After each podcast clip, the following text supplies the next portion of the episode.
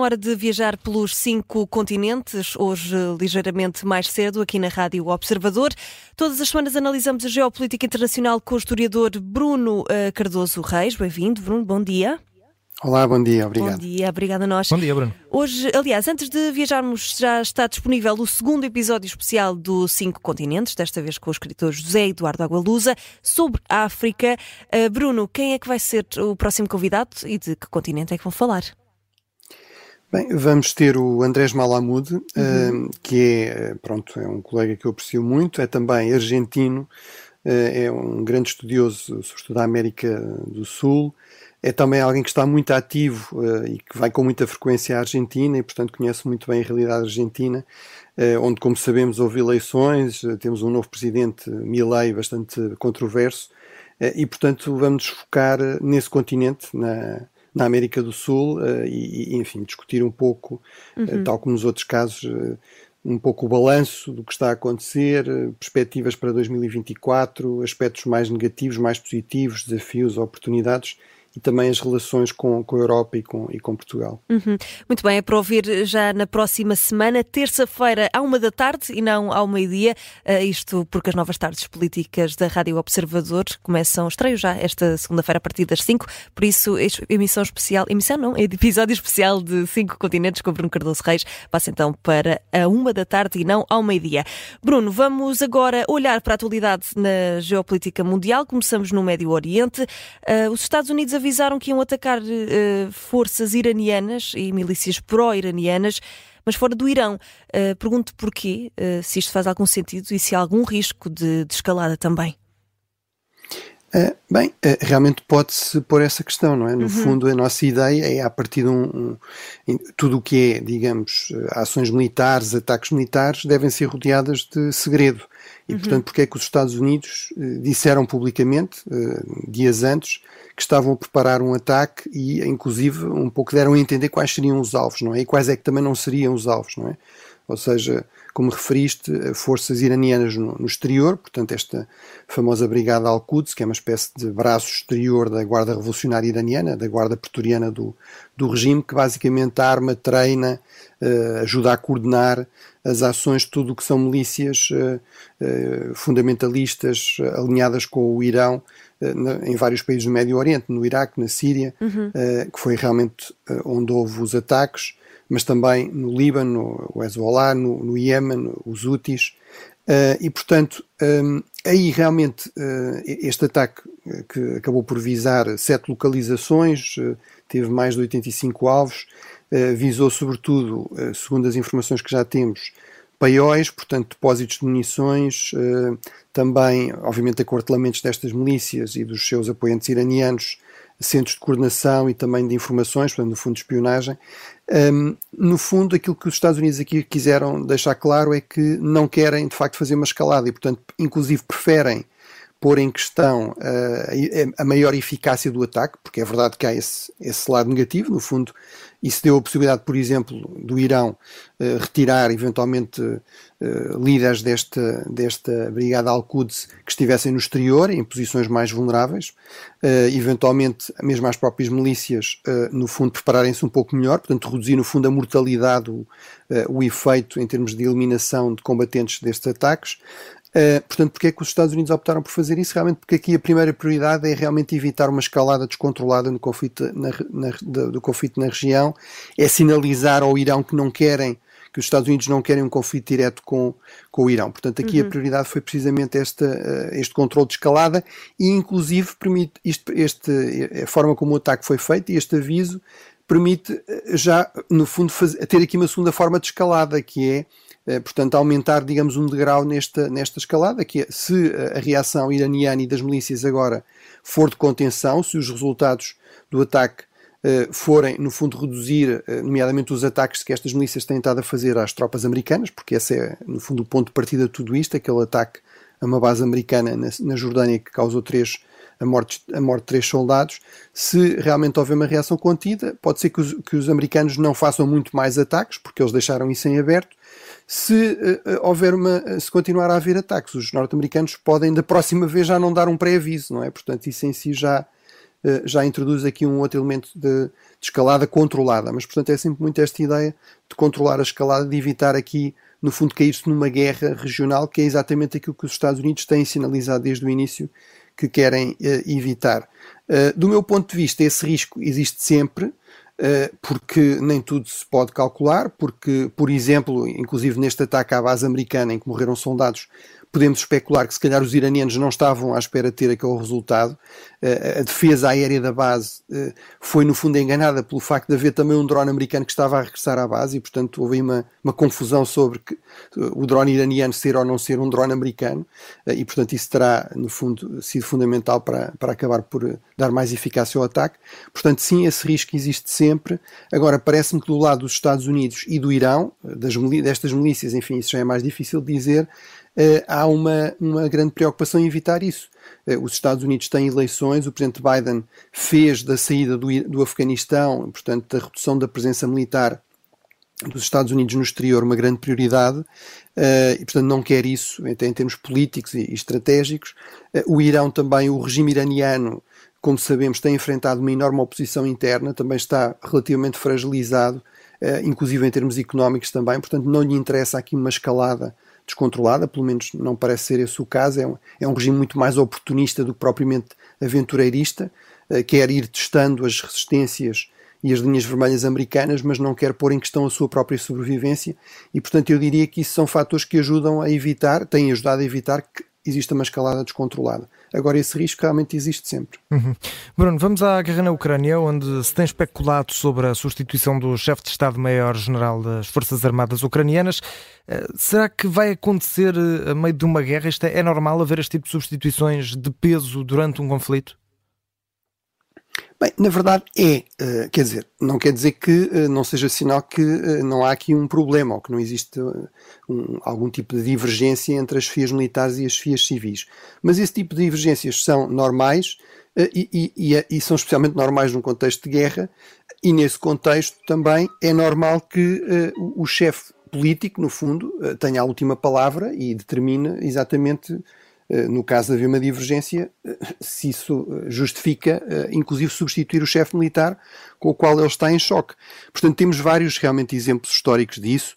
Talvez os mais famosos sejam norte-americanos, por exemplo, o presidente Lincoln, durante a Guerra Civil Americana, substituiu o general McClellan, que se tinha revelado militarmente ineficaz e, e também estava a revelar-se cada vez mais ativo politicamente e a colocar um certo desafio político ao presidente e substituiu pelo general Grant, que tinha sido militarmente muito mais proativo, muito mais eficaz e era politicamente completamente silencioso e leal ao, ao presidente Lincoln. Um, nessa altura até surgiram, surgiram rumores de que o, o, o general Grant no fundo abusava do whisky uh, e o Presidente Lincoln terá dito, bem, então digam-me que marca de whisky é que ele consome, porque eu quero dar mais desse whisky aos meus outros generais, para lhes dar mais eficácia. Uh, aconteceu com o Presidente Truman em relação ao General MacArthur, que também era um general extremamente popular na altura da Guerra da Coreia. o General MacArthur estava a defender a invasão da China até a utilização de armamento nuclear, no fundo, para compensar a intervenção chinesa na Guerra na guerra na Coreia, que estava a criar muitas dificuldades aos Estados Unidos. O presidente uh, Truman uh, opunha-se completamente a essa extensão, a essa escalada da guerra uh, e, e, demitiu o general MacArthur. E mesmo mais recentemente, em situações de paz, isso é menos normal, portanto, por isso nós estamos menos habituados. mas, por exemplo, ainda em 2017 houve um, um choque entre o, o chefe máximo das Forças Armadas Francesas, o general, o general Villiers, e o presidente Macron sobre a questão do investimento em defesa. O presidente Macron decidiu fazer cortes com que o general não concordou. Isso veio a público e o, general Macron, o, o presidente Macron deixou claro, também num discurso público, quem mandava era ele. Ele é que tinha sido eleito, ele é que definia o que é que se gastava, onde é que se gastava, e o general Villiers uh, tirou a conclusão lógica e, e demitiu-se e foi, foi substituído.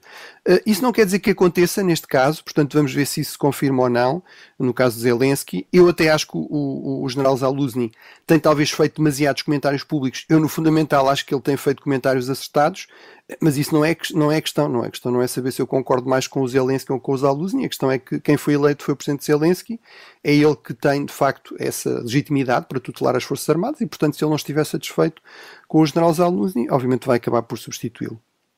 E, e, Bruno, tivemos uh, também mais um navio russo afundado na costa da Crimeia do Mar Negro. Uh, foi um ataque reivindicado pela Ucrânia. Uh, qual é que é o significado deste tipo de ataques? Bem, é um significado grande, dois pontos de vista. Por um lado, realmente a Ucrânia um, e, um, e, um, possível substituto, aliás, do general Zaluzny, o general Budanov, que dirige as informações militares, tem sido aí muito ativo, tem conseguido revelar grande capacidade de identificar, ter boas informações para identificar alvos deste tipo e fazer ataques, sobretudo usando drones, e inclusive drones de novos, novos tipos, quer contra as forças navais da, da Rússia uh, no Mar Negro, quer também contra infraestruturas críticas, nomeadamente, e cada vez mais nas últimas semanas, terminais para a exportação de combustíveis. Uh, e, portanto, são realmente uh, dois alvos extremamente importantes do ponto de vista estratégico. A exportação de combustíveis é fundamental para alimentar a máquina de guerra russa e já há notícias de que há uma redução significativa dessa capacidade de exportação por causa destes ataques eh, bem-sucedidos estes terminais eh, e a, frota do Mar Negro, sendo basicamente um mar fechado, ou seja, a Turquia impede a vinda de novos navios de guerra por causa de haver um conflito ativo no Mar Negro, tem essa possibilidade e, e de facto fez isso, e portanto, basicamente, a Rússia, tu, todos os navios que perde no Mar Negro, não os consegue substituir eh, e isso é fundamental também para garantir o mais possível a segurança da costa, dos portos, da navegação ucraniana, no fundo, para desencravar estrategicamente a Ucrânia, e é realmente isso que também parece estar a acontecer. Ou seja, a Ucrânia, por exemplo, tivemos também a notícia que já está a conseguir exportar mais cereais neste momento do que durante o período de vigência daquele acordo com a Rússia, muito também por, por, por causa deste efeito de afastamento dos navios russos, de condicionamento dos navios russos, de afastamento dos navios russos da costa ucraniana por causa da eficácia deste, destes ataques.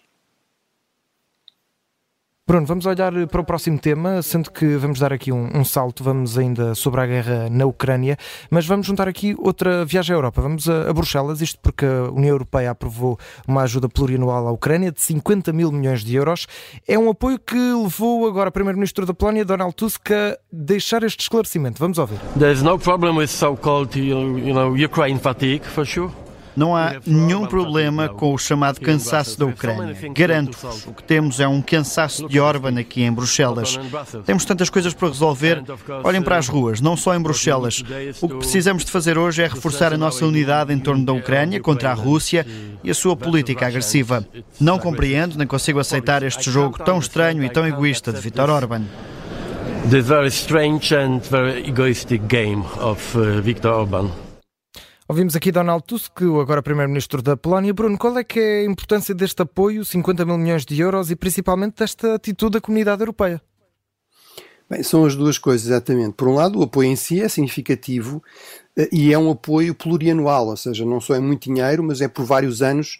Eh, e isto é fundamental porquê? Porque, no fundo, põe em questão a grande teoria da vitória russa, eh, da Rússia de Putin, começou por ser, quando invadiu a Ucrânia, que o, o Ocidente nunca se ia unir e nunca ia apoiar a Ucrânia, depois passou a ser que se ia cansar muito rapidamente e que havia aspectos que nunca iam ser postos em causa, como a exportação, por exemplo, de gás natural russo, etc. Isso também não se confirmou e agora é, no fundo, de que vai acabar por se cansar. Ou seja, já passaram dois anos, mas vai acabar por, por, se cansar. Ora, isso não está para já realmente a acontecer, pelo menos não no caso da Europa. Eh, aquilo que nós vemos é realmente um caso isolado eh, e cada vez mais isolado, que é o da Hungria. Eh, e aqui é importante realmente referir o caso da Polónia. A Polónia é o grande país do leste em termos de população, do tamanho da economia, até em termos militares. Durante muito tempo, o governo polaco tinha alguma uh, proximidade com Orban, porque no fundo tinha o mesmo tipo de postura um pouco iliberal, uh, de condicionamento das liberdades, uh, tinha, muitas vezes entrava em choque também com Bruxelas e com a Comissão Europeia e com as regras europeias. Ora, esse governo caiu nas últimas eleições, há poucos meses, o novo governo polaco é muito mais alinhado com Bruxelas, é muito mais alinhado com a Ucrânia, é muito mais crítico da Hungria, como nós ouvimos, Uh, isto não quer dizer, obviamente, que as coisas não possam mudar, porque de facto nós temos eleições, verdadeiras eleições nos países europeus e, portanto, isso muitas vezes muda a política interna, a política externa, portanto, pode vir a mudar, mas para já não mudou uh, e isso realmente é um grande problema para a Rússia, é uma ótima notícia para a Ucrânia. Bruno, vamos continuar e vamos olhar eh, e dar aqui mais um salto. Vamos mudar agora sim de, de continente. Vamos até ao Médio Oriente. Os, uh, aliás, já, já, fomos ao Médio Oriente, vamos agora à Ásia uh, e vamos fazer algo que é habitual por aqui, já, já não fazemos há algum tempo, Bruno. Vamos falar de conflitos que estão esquecidos. Faz esta semana três anos desde o golpe militar em Myanmar. Uh, estamos a falar da antiga Birmânia, sendo que por lá foi renovado o estado de emergência pelo regime. Pergunto porquê e com que implicações? Bem, realmente a Birmania, que agora foi chamada de Myanmar desde 1989, é independente desde 48, tem, é considerado como o país que tem a, a guerra civil contínua portanto, de maior duração, basicamente desde a independência que há movimentos separatistas armados étnicos nas fronteiras, controlam muitas das zonas de fronteira, também muitos dos, dos seus recursos. Essa longuíssima guerra civil foi, um, foi uma justificação para os militares tomarem o poder em 1962 e basicamente desde aí os militares têm sido sempre a força dominante uh, no país. Formalmente, em 2000 e 11 realmente foi introduzido um processo, digamos, durante 10 anos, 2011 a 2021, de negociações de compromisso com a oposição civil, eh, nomeadamente liderada pela famosa Aung San Suu Kyi, mas os militares nunca abandonaram completamente o poder. Um dos sinais e um dos resultados disso foi aquele genocídio terrível contra os Rohingya. Eh, quase um milhão de Rohingyas foram expulsos do, do país, talvez 200 mil mortos.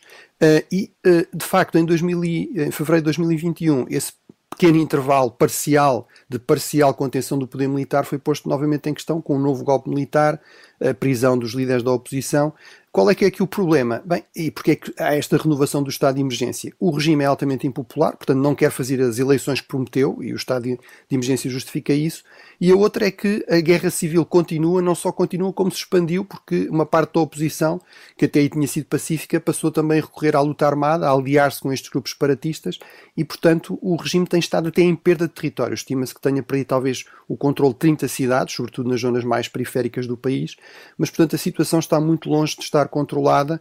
O que podemos esperar, infelizmente, é mais conflito, mais violência, mais mortos, eh, nomeadamente muitos mortos civis, porque o regime eh, bombardeia deliberadamente eh, localidades, posições civis e, portanto, não se pode, infelizmente, esperar nada de bom nos próximos meses e, se calhar, nos próximos anos na, na, na Birmania, sobretudo nesta, nesta questão da, da, guerra civil, a par da dimensão do, do golpismo e do, de um regime altamente repressivo. Uhum.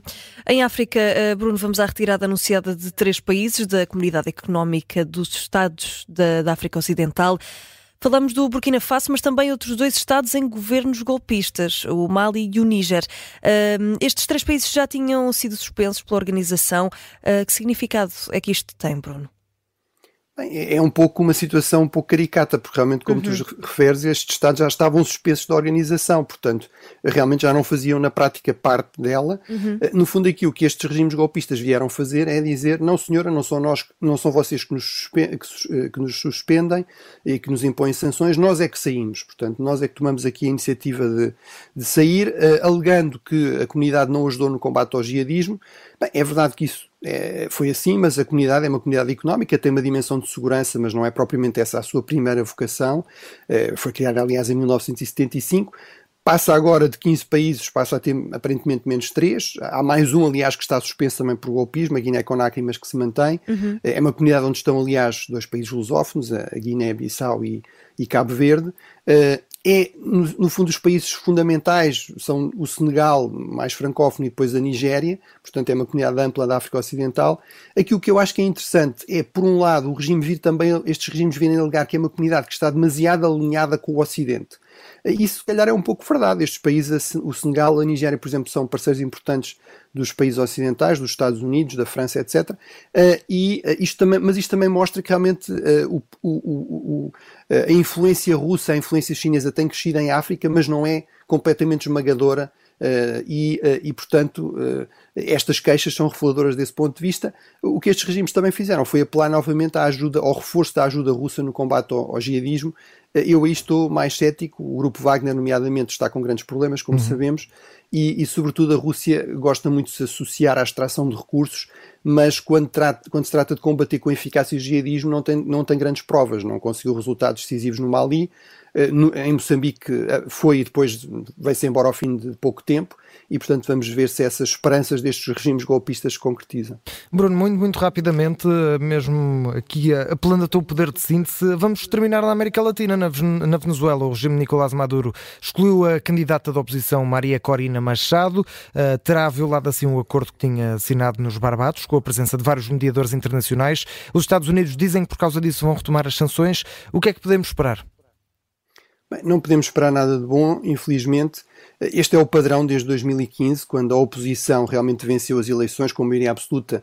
O regime basicamente aposentou forçadamente os, os juízes do Supremo Tribunal, que tinham validado essa eleição, e no fundo passou a controlar também esse, esse órgão do, do central no, no, no, em qualquer regime constitucional. Foi esse Supremo Tribunal que agora excluiu a, eh, a candidata escolhida nas primárias da, da oposição, com, com uma enorme participação popular, esta Maria Corina Machado, durante 15 anos de qualquer eleição.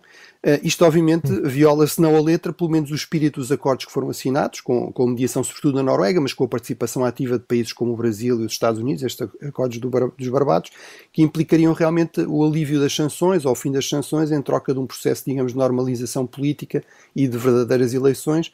Portanto, isso está em questão. Uh, os Estados Unidos já vieram dizer que realmente vão retomar as sanções. O que é que podemos esperar?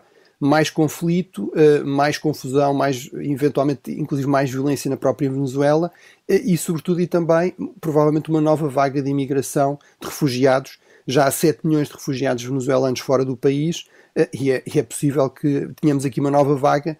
Este tipo de regime o regime Maduro segue muito aqui a receita de Cuba, que é, no fundo, deixar sair estas pessoas. É uma espécie de válvula de escape.